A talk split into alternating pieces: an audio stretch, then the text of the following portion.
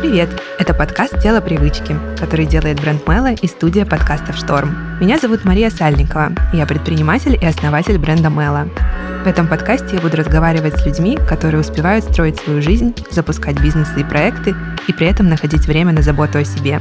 Мы будем говорить о том, как внедрить здоровые привычки и спорт в свою занятую современную жизнь, а также какие практики и ритуалы придают сил и как найти баланс между работой, личной жизнью и временем для себя. Сегодня я поговорю с Полиной Зиновьевой, блогером, путешественницей и классной девушкой. Полина, привет. Рад тебя видеть. Взаимно. Спасибо тебе большое, что ты пришла нас поддержать, пришла рассказать про себя. Я очень рада с тобой поговорить. Расскажи, пожалуйста, нашим слушателям немного о себе. Какие у тебя сейчас главные направления, проекты и чем ты занимаешься? Да, всем привет. Меня зовут Полина. Сейчас постараюсь вкратце.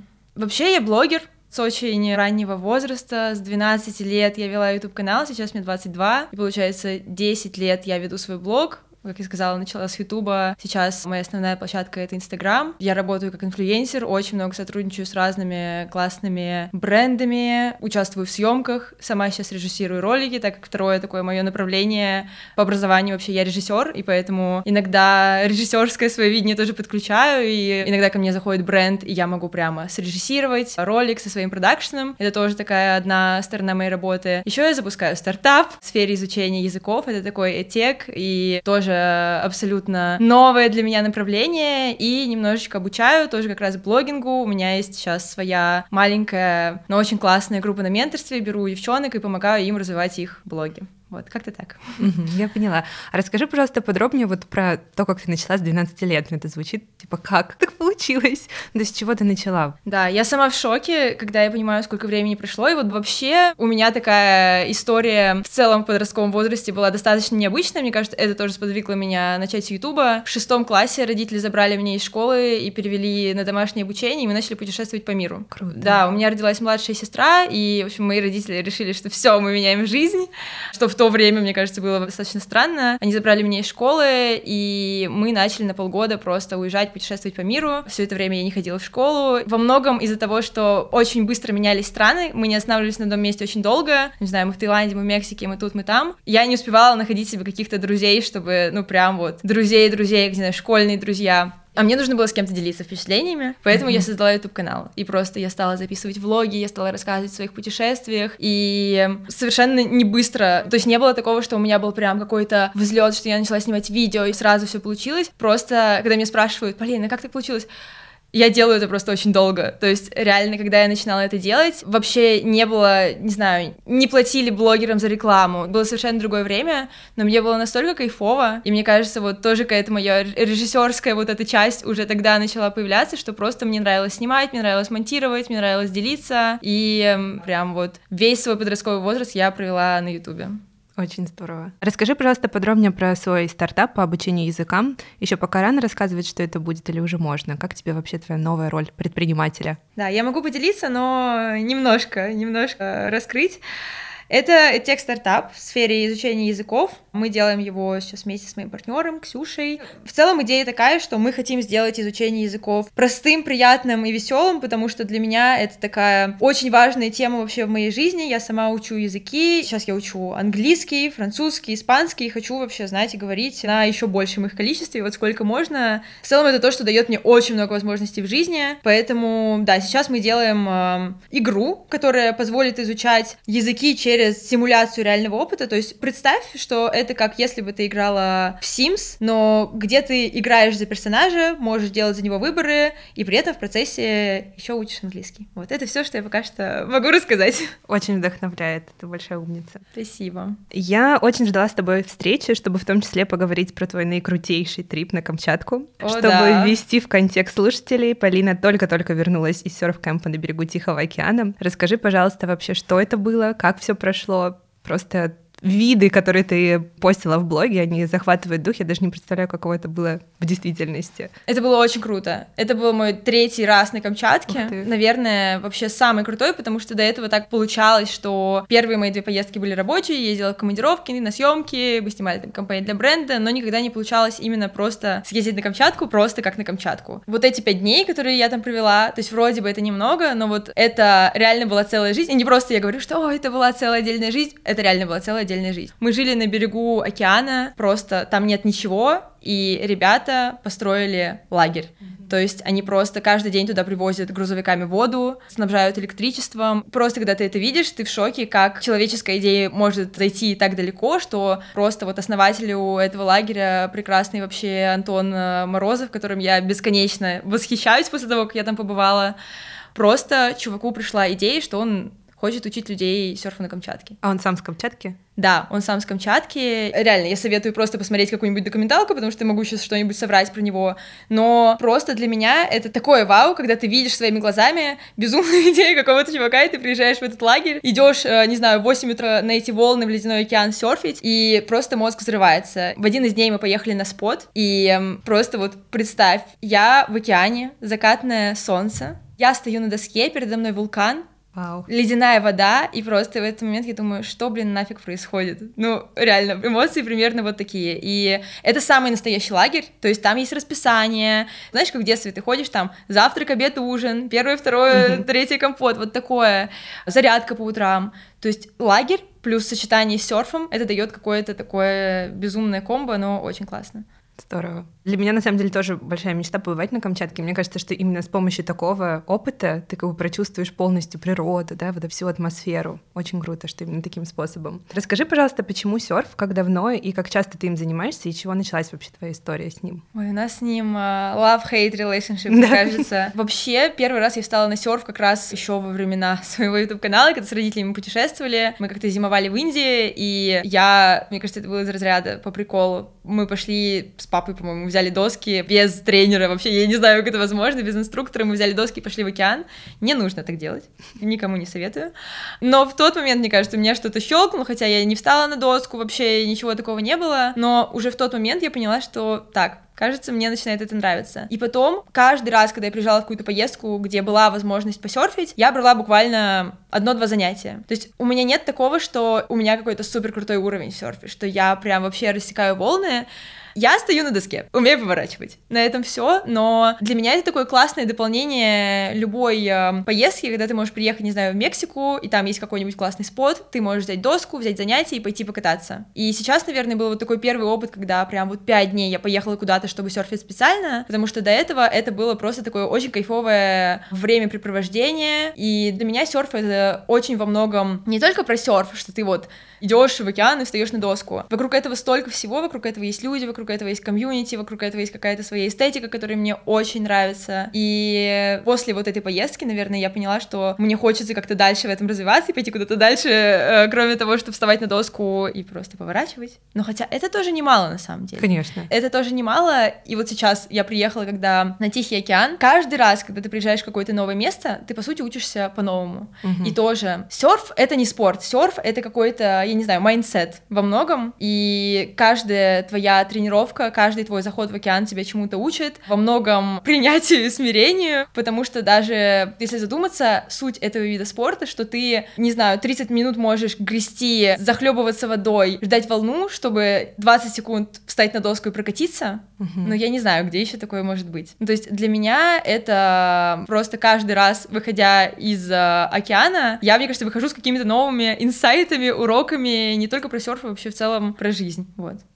Мне тоже кажется, что во многом это может быть такой романтизированный спорт, но на самом деле это большой труд. Ну, то есть действительно нужно ждать волну, нужно грести. Да, Ну, то это большой труд, и труд. эмоциональный в том числе. Сколько раз было такое, что меня просто накрывало волной, и думаю, больше никогда, но в итоге все равно, все равно ты заходишь и продолжаешь, но эмоционально ты должен как бы быть готов, что это не вот эта картинка, что... Я просто, я сказала, что я люблю эстетику вообще этого спорта, мне кажется, все мои сохраненки, они, знаешь, тебе тоже наверняка попадаются эти видео, где такая девушка в купальнике Мгм. на Бали где-нибудь встает на доску, так красиво едет.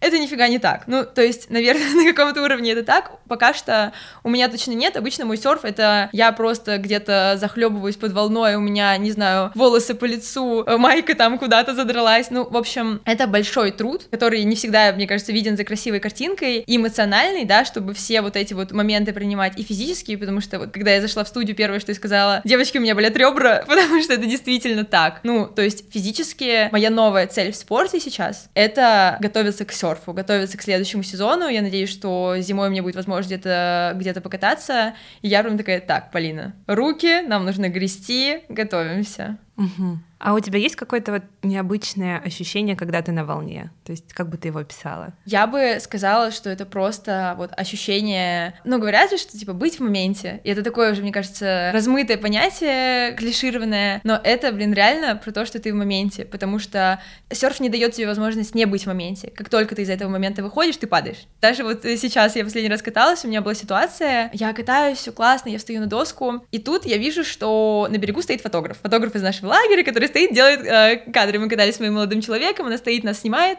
В эту же секунду просто мозг человека, который ведет блог, сразу перенастраивается, что так, нас фотографируют, это какой-то контент, нужно выглядеть хорошо. Я что-то тут волосы поправила, то сделала, все. После этого я не встала ни разу. Я просто падала сразу. Ну, и это в очень много про серф, потому что либо ты концентрируешься на волне, либо ты вот сейчас здесь, либо все, до свидания просто.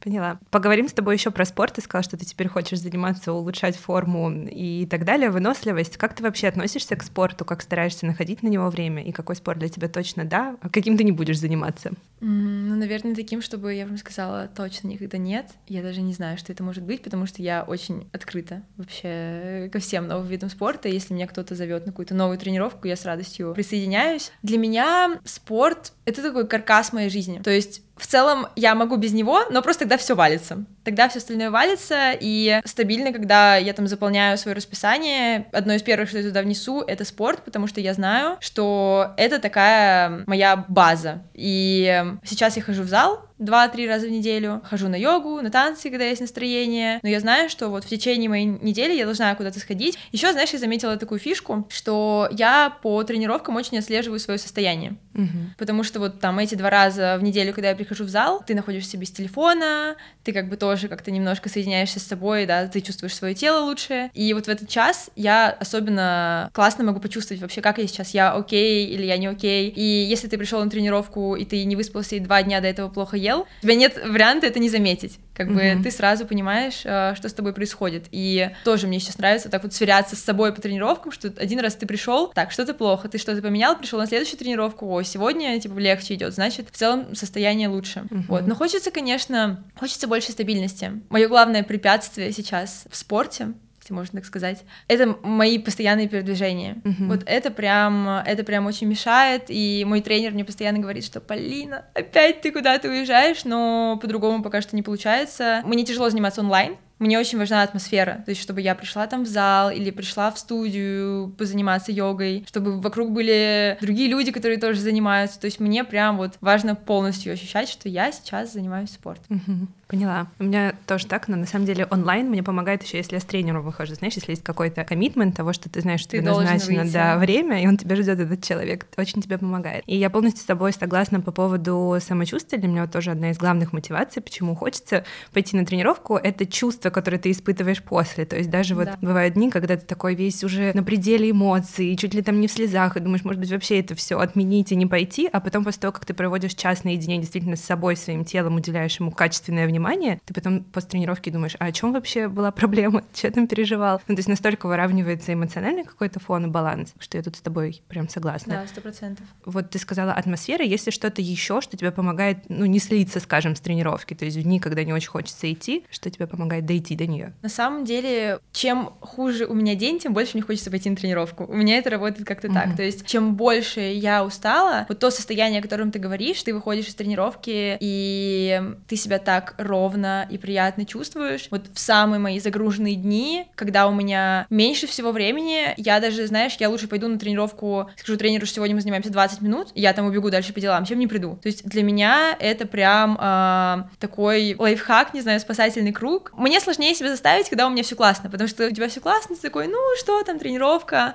Мне, как обычно, как уже вот все плохо, все, тогда точно нужно идти на тренировку. Но в целом э, я сейчас заметила, что чем больше, вот как раз тот каркас, про который я говорю, с каждой неделей, когда ты стабильно ходишь на тренировки, тебе все легче собраться, то есть у тебя уже не возникает вопроса, это уже на уровне такой привычки, что, uh-huh. ну, у тебя нет вопроса, идем мы сегодня на тренировку или нет, просто идем на тренировку. И вот это вот состояние, которое ты чувствуешь после, и даже не только после, понятно, что после это какая-то гормональная история, да, что ты выходишь такой на счастливых эмоциях, но просто как ты себя чувствуешь по жизни, когда ты тренируешься, я это очень-очень отслеживаю по себе. Угу. Ну, я тут тоже согласна, это такой можно даже в совет преобразовать, что главное начать, а потом это все продолжать намного проще. То есть действительно уже вырабатывается такую привычку, и ты такой думаешь, что в смысле, я же ходил на прошлой неделе, могу на этой неделе пойти. Да, да, самое главное вот этот момент, когда у тебя уже просто не возникает вопроса, угу. когда для тебя это, не знаю, как зубы почистить, угу. такой, ну, да, тренировка сегодня в 10, что, какие, какие еще могут быть вопросы? Но либо, вот я сказала про атмосферу, мне очень помогает атмосфера, то есть я стараюсь входить в какие-то классные залы, обязательно с тренер, вот когда я нашла своего тренера, я иногда ловлю себя на том, что я прихожу не столько позаниматься, сколько мне приятно провести время в ее поле, знаешь, в ее mm-hmm. окружении, что я прихожу, она мне всегда рада, спросит, как у меня дела, и я знаю, что кто-то ходит на маникюр, да, чтобы поделиться там какими-то своими переживаниями, проблемами, поболтать с мастером. Вот у меня в этом плане тренер просто прекрасная, мы с ней можем и за жизнь поговорить, и, а, не знаю, она меня угостит чем, ну, в общем, просто вот какие-то такие человеческие отношения тоже очень помогает выстраивать, когда ты действительно восхищаешься человеком, к которому ты ходишь. Угу. Социальная составляющая, такой обмен энергией. Да, да, для меня тоже работает. Здорово. Хороший совет тоже, найти человека, который тебе угу. подходит и с которым ты хочешь снова и снова встречаться. Но это не просто, говорить. знаешь, это Согласна. не просто, это как найти своего психолога. Угу. Что, возможно, с первого раза не получится, но как только вот этот вот матч произойдет, все, тебе захочется ходить просто, чтобы лишний раз увидеться.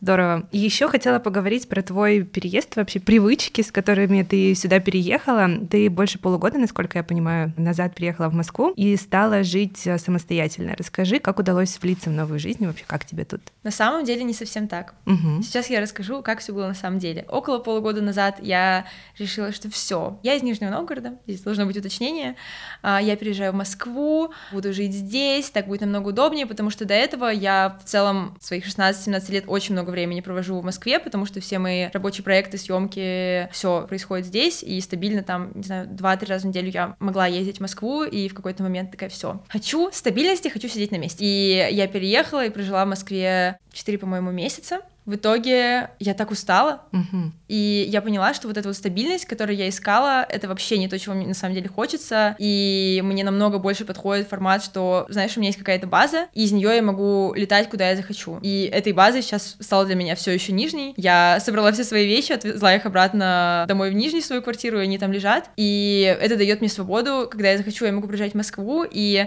даже, знаешь, мне нравится, что Москва сейчас для меня это такое рабочее место, а нижний это дом. Угу. То есть очень четко есть разделение, что сюда я приезжаю работать, когда я приезжаю в Нижний, я автоматически переключаюсь на какой-то такой спокойный ритм жизни, потому что в целом город такой более спокойный, конечно, чем Москва. Вот. Я все еще просто очень много путешествую. Я несколько раз в месяц куда-то уезжаю, и мне нравится, что я могу куда-то съездить, но возвращаться всегда домой. Угу.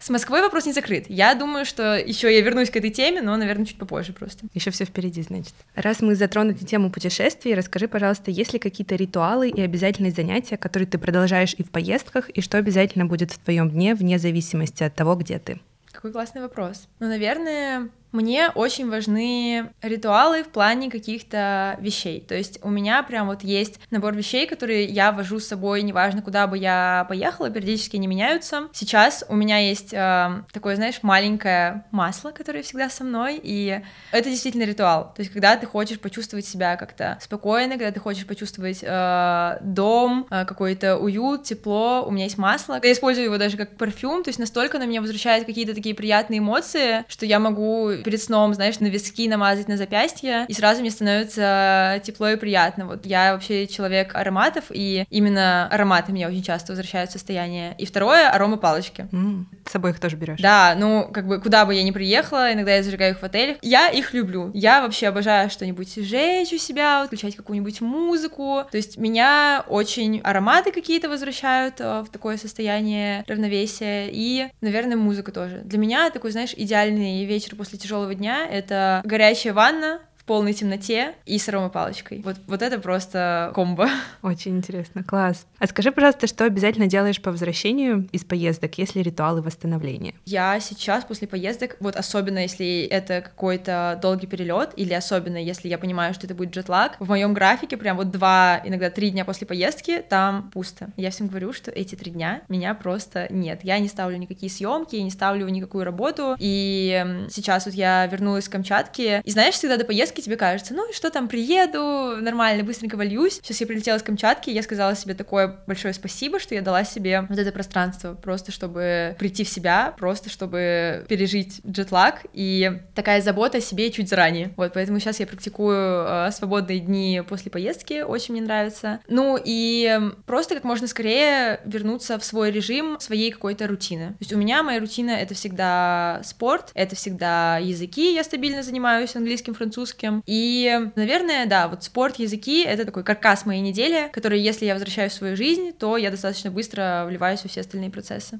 Это правда про такое бережное отношение к себе. Я думаю, что ты сама себе потом очень благодарна. Сейчас, когда я это прожила, мне было настолько приятно за саму себя, когда я прилетела. Подумала, блин, как здорово, буду делать так всегда. Это такая вроде бы очевидная, но не очевидная штука, что просто освободить там один-два дня, и кажется, что, боже, я приеду, мне надо срочно врываться в дела. Нет, не надо, просто надо вот дать себе такой немножко гэп перед, э, не знаю, рабочими буднями, рабочей неделей. Это напоминание прям всем. Запомните, что да, да, так да. нужно делать. Правда, не сразу врываться в режим. Полина, ты упомянула про свой режиссерский опыт. Расскажи, пожалуйста, про него подробнее. С чего это началось и как ты его применяешь? Началось это в том числе как раз с Ютуба, потому что вот как я начала снимать видео, это началось с того, что я на свой канал снимала, потом мне захотелось уже, ну, как бы идти куда-то дальше. Режиссура это было таким как будто логичным продолжением. И я как раз заканчивала заканчивала школу. После школы я никуда не поступала, потому что я уже очень много работала, потому что у меня уже был блог. И я не знала, куда я хочу поступить. И я дала себе вот этот gap year, знаешь, чтобы просто подумать. И когда я подумала, я поняла, что самым логичным, учитывая, что я люблю видео, учитывая, что я люблю монтировать, и, ну, в целом я всегда знала, что будет какая-то креативная профессия, если я пойду куда-то учиться, это как бы стала режиссура. И в этот момент я стала смотреть всякие программы, думать, куда я могу поехать. И есть один университет, он называется York Film Academy, он находится в Нью-Йорке, у них очень много филиалов по всему миру. Я увидела их инстаграм, я поняла, что мне там нужно оказаться. И я поехала туда, я взяла короткую программу, ну, относительно короткую, среднюю, она длилась 8 недель. Это был просто невероятный опыт. То есть, чтобы ты понимала, ты живешь в общежитии. Мне было тогда, не знаю, 18 лет, я впервые вообще без родителей куда-то поехала. Пять дней в неделю ты учишься, ты ходишь в универ, ты ходишь на пары с утра до вечера, вам привозят режиссеров. То есть для меня тогда это был просто какой-то подарок судьбы. Я настолько кайфовала от всего, что происходит, несмотря на то, что вот пять дней в неделю ты учишься, и два дня в неделю ты снимаешь свои проекты. То есть времени на отдых там, в принципе, как бы его не заложено. То есть там никто не отдыхает. Все понимают, что из-за того, что еще программа достаточно короткая, нужно успеть сделать максимально много,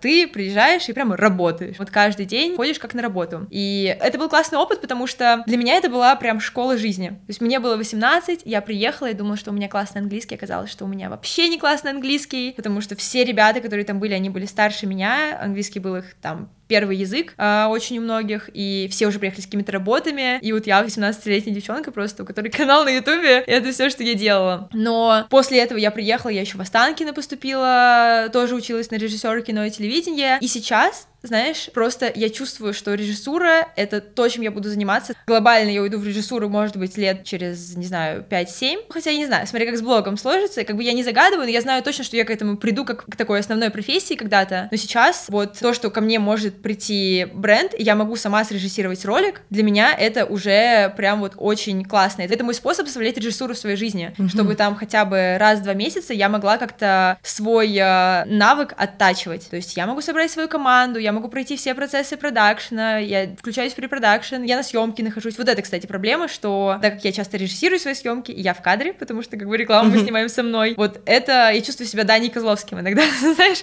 который самый режиссер и актер и, и все остальное. Но я знаю, что я отойду от этого в какой-то момент. У меня даже бывает такое, что я прихожу на съемку, которая как бы съемка со стороны бренда, например, и там есть какой-то свой классный продакшн. И знаешь, я стою в кадре, мне кажется, меня ненавидят все продакшны, в которых я снимаюсь. Я стою в кадре, говорю, ребят, а какая крупность, а какой кадр, что снимаем? А тут склейка не получится, ребят, что-то тут не то. И все такие, просто-просто стой. Но мне настолько интересен вот этот процесс, который происходит за кадром, иногда больше даже, чем тот, который происходит в кадре, потому что там такое прям чистое творчество, что иногда внутри кадра я завидую режиссеру, который стоит там, что-то кому-то говорит, придумывает какие-то идеи, поэтому тоже такая часть меня, к которой я еще точно приду, просто, наверное, чуть попозже. Мне кажется, тебе это очень помогает вот и в рилсах, да, если мы про это говорим, то есть они выглядят очень, необычно, потому что помогает. это такой тренд, но у тебя есть свой подход, потому что у тебя уже есть такой Очень опыт. помогает. Ну вот именно все-таки вот это режиссерское видение, оно мне и в ведении блога помогает.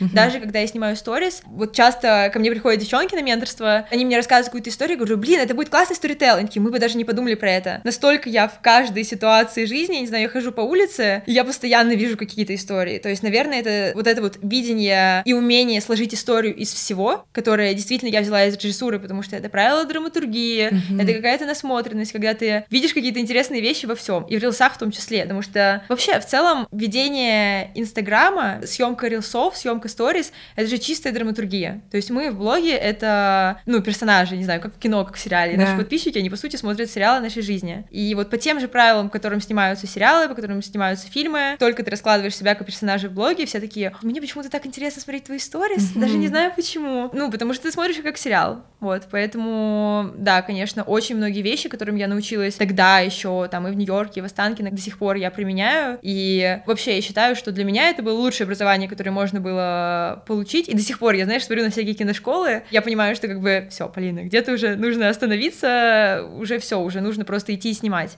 Но, правда, это такая классная база, которую дает вот именно кинообразование. Такая, с одной стороны, творческая база, с другой стороны, ты мир по-другому видишь. То есть твое мышление, оно немножко отличается, и ты видишь чуть больше, чем другие люди, даже вот в рамках какой-то обычной жизни. Я на самом деле второй раз уже за этот подкаст говорю, у тебя очень уникальный опыт. Я хочу, чтобы ты просто это знала, потому что, мне кажется, когда ты сам в этом живешь, ты думаешь, ну что-то необычного, ну как, как всегда, бы, да. Да, да, да. Но со стороны это звучит, ну прям очень круто. То есть у тебя такая экспертиза в этом, у тебя есть и большое желание, талант и вообще просто предрасположенность к этому, действительно, десятилетний опыт уже очень круто. И я, на самом деле, хочу еще задать вопрос про менторство. Я видела в твоем блоге, что у тебя уже сейчас второй поток, и видела, с какой проблемой ты столкнулась в плане того, что здесь огромное количество людей, желающих присоединиться к этому менторству, а у тебя есть ограниченное количество слотов, я не знаю, как правильно сказать, да, да мест. мест была ли у тебя идея, вообще сейчас она как-то у тебя зарождается, с тем, чтобы сделать это более масштабным, преобразовать это, допустим, в какой-то курс, консолидировать всю информацию, накопленный опыт, который у тебя есть, и сделать это более доступным для большего количества людей? Да, вообще с менторством такая история, что я решила делать его достаточно спонтанно. Вот тоже зимой я сидела и постоянно на протяжении вообще всего моего, наверное, блогерского опыта постоянно я кому-то помогаю в плане блога, то есть своим подружкам. Кто-то пишет, Полина, как подписать рилс? Я говорю, как подписать, и он залетает. Ну, потому что я знаю как бы эти правила просто из-за того, что у меня есть э, уже в этом какой-то опыт. Я mm-hmm. эти вещи уже, не знаю, на уровне просто чувствования знаю, э, как сделать правильно были вопросы, можно ли как-то ко мне прийти учиться, но я... Мне долгое время было очень интересно заниматься собой, потому что, знаешь, это тот ученик, который всегда сделает, что ты скажешь. Я знаю, что я вложу в себя, я пойду сделаю и получу результат. И вот зимой я впервые взяла маленькую группу, шесть человек у меня было в моей первой группе. Я настолько кайфанула от этого формата, что именно эта группа очень маленькая, и я могу в каждого человека вкладываться, ну, по сути, как в себя. То есть пришли супер интересные девчонки из разных сфер, я сама брала вот только тех, с кем мне интересно поработать, и прям чьим развитием мне интересно интересно заняться развитием чего блога. У нас была девочка, которая учится в лучшем вузе Канады и рассказывает про образование в Канаде. У нас была девочка, которая певица, она на лейбле очень классно подписана. Ну, она такая, начинает сейчас свой путь, но я уверена, что она будет просто звездой. И возможность вообще прикоснуться, вот как ты сказала, что ты в свой подкаст зовешь людей, с которыми тебе просто интересно поболтать. Вот у меня абсолютно такое же. Очень интересно работать с людьми, с которыми тебе просто интересно, просто вам классно. И ты еще можешь им что-то дать и как-то их результат улучшить.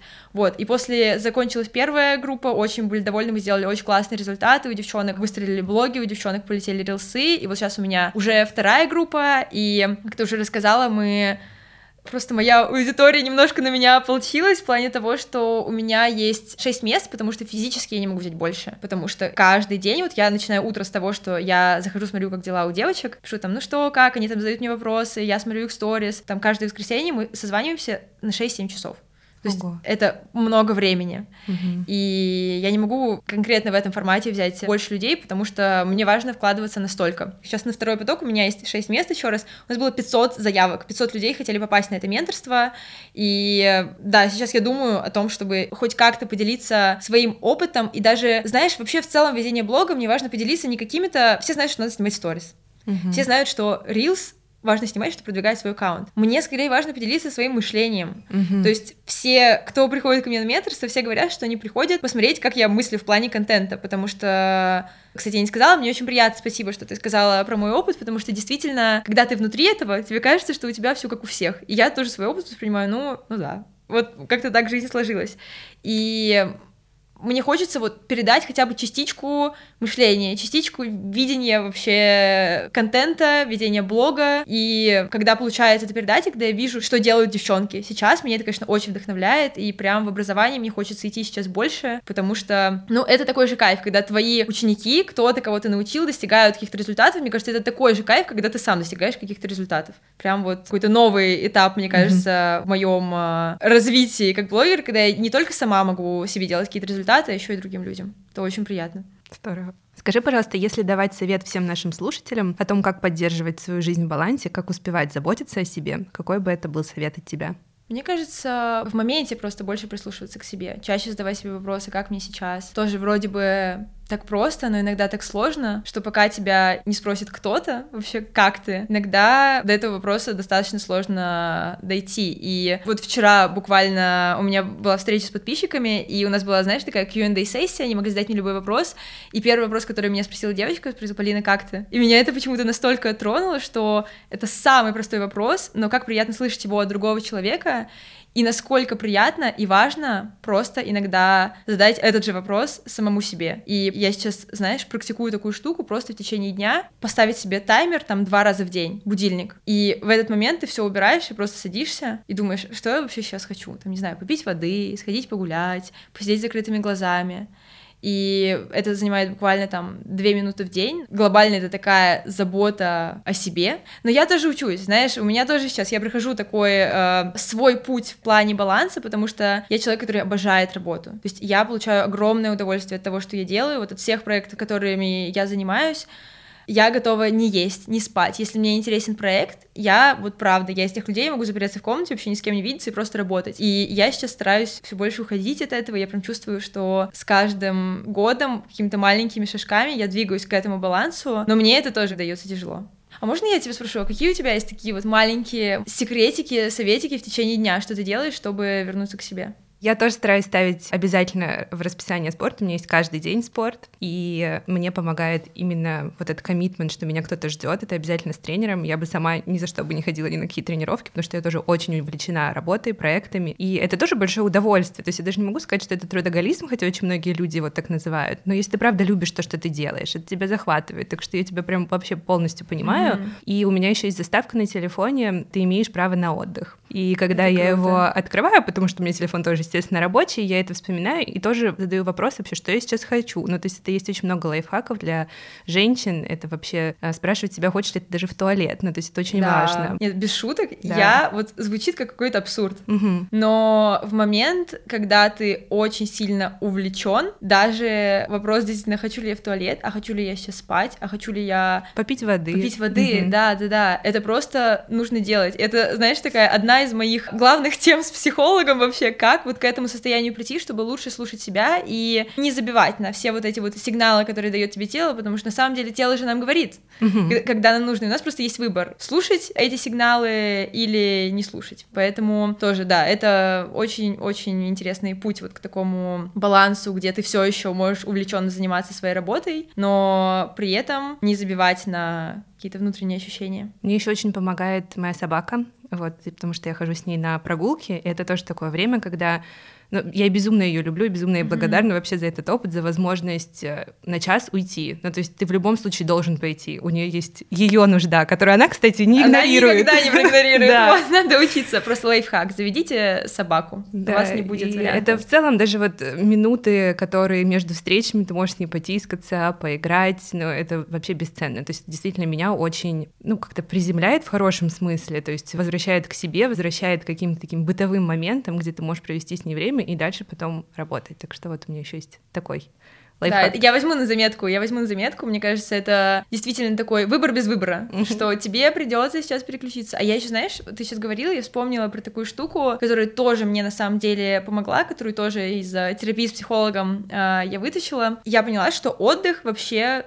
ну и для меня, и в целом отдых бывает двух видов. Есть отдых, который впечатление, и есть отдых, который релакс что ты просто лежишь. И я очень часто, у меня было такое, что вот, как, например, сейчас на Камчатку, тоже до записи я тебе говорила, что я съездила, я провела прекрасные пять дней, каталась на серфе, и вроде бы я приехала, ну, это был отпуск, я как бы отдыхала, я не работала, но при этом я понимаю, что, несмотря на то, что это был отпуск, сейчас мне нужен еще, ну, грубо говоря, второй отпуск, ну, или хотя бы там пару дней именно релакса, потому что, да, я зарядилась вот этими впечатлениями, но там мое тело, моя психика, они не отдохнули. И когда я поняла, поняла, что на самом деле вот такое мое глубокое восстановление, моменты, когда я действительно отдыхаю, это когда я одна лежу в отеле, целый день, не знаю, заказываю еду, смотрю какой-нибудь абсолютно дурацкий сериал и не делаю вообще ничего. То есть э, это такая, знаешь, иногда подмена понятий, что вроде ты позанималась английским, ну я же не работала, ну значит я отдыхала. Нет, ты просто как бы сменила деятельность. Это был не отдых. И для меня это тоже было таким открытием, что прямо вот в течение недели у меня есть лавандовые и оранжевые дела в графике. Вот все, что лавандовые, это отдых, а все, что оранжевые, это рабочие всякие штуки. И я прям слежу, чтобы у меня лавандовые вот эти поля были и впечатления, и просто релакс в течение там одной недели, чтобы и такой, и такой отдых чередовался, и это тоже классно работает. Мне кажется, это очень здорово понимать про себя вообще, что тебе больше подходит в виде отдыха, потому что бывает такое даже в паре, кто-то более активный, допустим, и хочет, не знаю, в отпуск поехать на лыжах кататься, да, там или серф, или еще что-то, а ты должен для себя понимать, что а мне вот хорошо было бы сейчас полежать. Мне кажется, еще зависит от периода в жизни. Допустим, если ты только что запустил какой-то проект там, на работе, или вообще у тебя какие-то были потрясения в жизни, и хорошие, и не очень хорошие, то есть в любом случае даже позитивные, это тоже потрясение. И ты думаешь, ну я хотел бы просто на пляже полежать. То есть это окей себе в этом признаться. Это очень важно к предыдущей теме, да, задавать себе вопрос, а как я вообще себя чувствую? Я что хочу? И знаешь, очень что полезно. самое интересное? Иногда нам кажется, что а, я так устал, я просто хочу лежать на пляже, и это единственный отдых, который мне поможет это просто лежать, ничего не делать, но на самом деле у меня сейчас такое бывает, что я этого жду, жду, жду этого момента, а в итоге я приезжаю, мне хватает буквально одного дня. Тебе нужно просто там расслабить тело, расслабить голову, и все, ты готов снова ворваться, ворваться mm-hmm. обратно в бой. И тоже раньше я жила по такому принципу, вот последний год очень у меня поменялась эта штука с отдыхом, вообще видение отдыха очень сильно поменялось, потому что я стала больше как-то об этом задумываться. Раньше у меня был такой принцип, что я могу 3-4 месяца работать, запускать проекты, не знаю, там вообще 11 месяцев, но я знаю, что вот как в прошлом году я делала, у меня будет месяц чисто отдыха, и мне нужно месяц вообще ничего не делать. И это тоже такое обманчивое ощущение, что ты все время работаешь, не даешь себе отдыха, потому что ты думаешь о каком-то там месяце, который будет через, ну, еще, в общем, не скоро.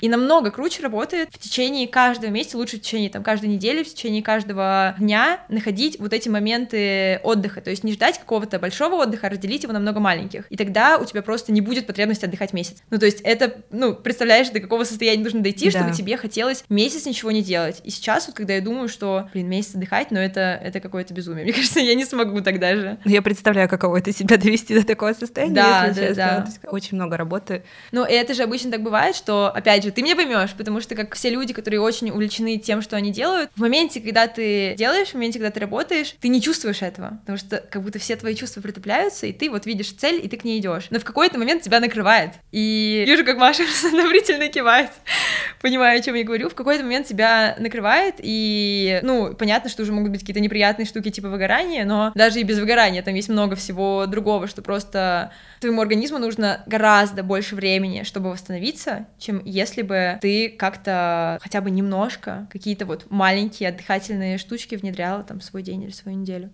Угу.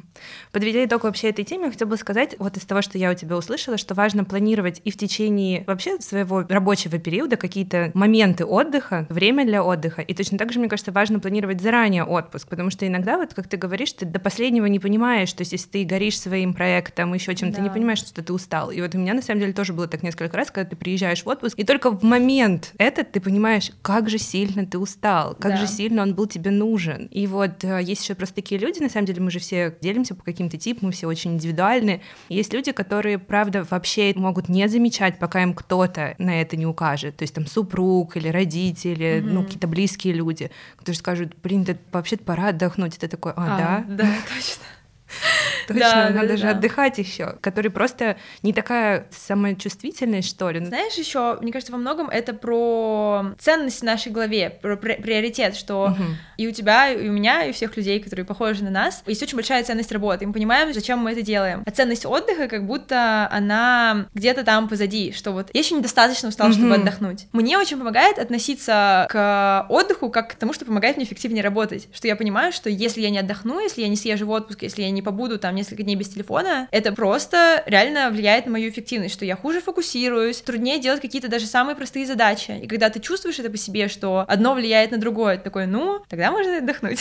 Да-да-да, теперь я понимаю. Мне на самом деле коуч советовала то же самое, она сказала, что это способ обмануть свой мозг, сказать ему, что ты не едешь отдыхать, а ты едешь туда для того, чтобы еще более эффективно потом работать. Я не знаю, насколько это здоровая история, знаешь? Да, я не думаю, что, что здоровая, но для трудоголиков это подойдет. Ну, лучше так, чем никак, я да. считаю, что лучше хотя бы начинать с такого, и тоже, мне кажется, ты начнешь с такого, потом ты втянешься, потом ты поймешь, как тебе отдых нравится сам по себе. Я иногда думаю, что если я уйду в какой-то долгий отпуск, мне настолько понравится, что я не захочу я не захочу больше работать никогда, что я настолько втянусь в этот э, отдыхательный вообще процесс, что потом я не захочу возвращаться к своей работе. И тоже мне психолог как-то сказала, что, блин, возможно, если ты не захочешь возвращаться к своей работе, наверное, стоит вообще подумать, что у тебя за работа такая, что тебе не хочется к ней вернуться, что тогда, ну, вопрос действительно глубже. И каждый раз я так думаю, ну нет, если я сейчас начну слишком сильно отдыхать, мне же не захочется делать ничего другого, но каждый раз хочется. Каждый раз я уже знаю, что там 7 дней просто в хорошем отеле полежать, все, на восьмой у меня уже захочется возвращаться к звонкам, я уже обычно сама команду дергаю, типа, ну что? Мне говорит, Полина, отдохни. Я такая, ну что там, что там, давайте работать. Я полностью согласна. Я понимаю, о чем ты. У меня тоже такое бывает, что кажется, как будто тебе тяжело будет потом даже войти в этот режим. Да. Но ты потом, наоборот, с такой легкостью в это входишь. Да, да, да, да. И тоже ты классную мысль сказала. Я недавно у одной девочки, на которой я подписана, в сторис увидела,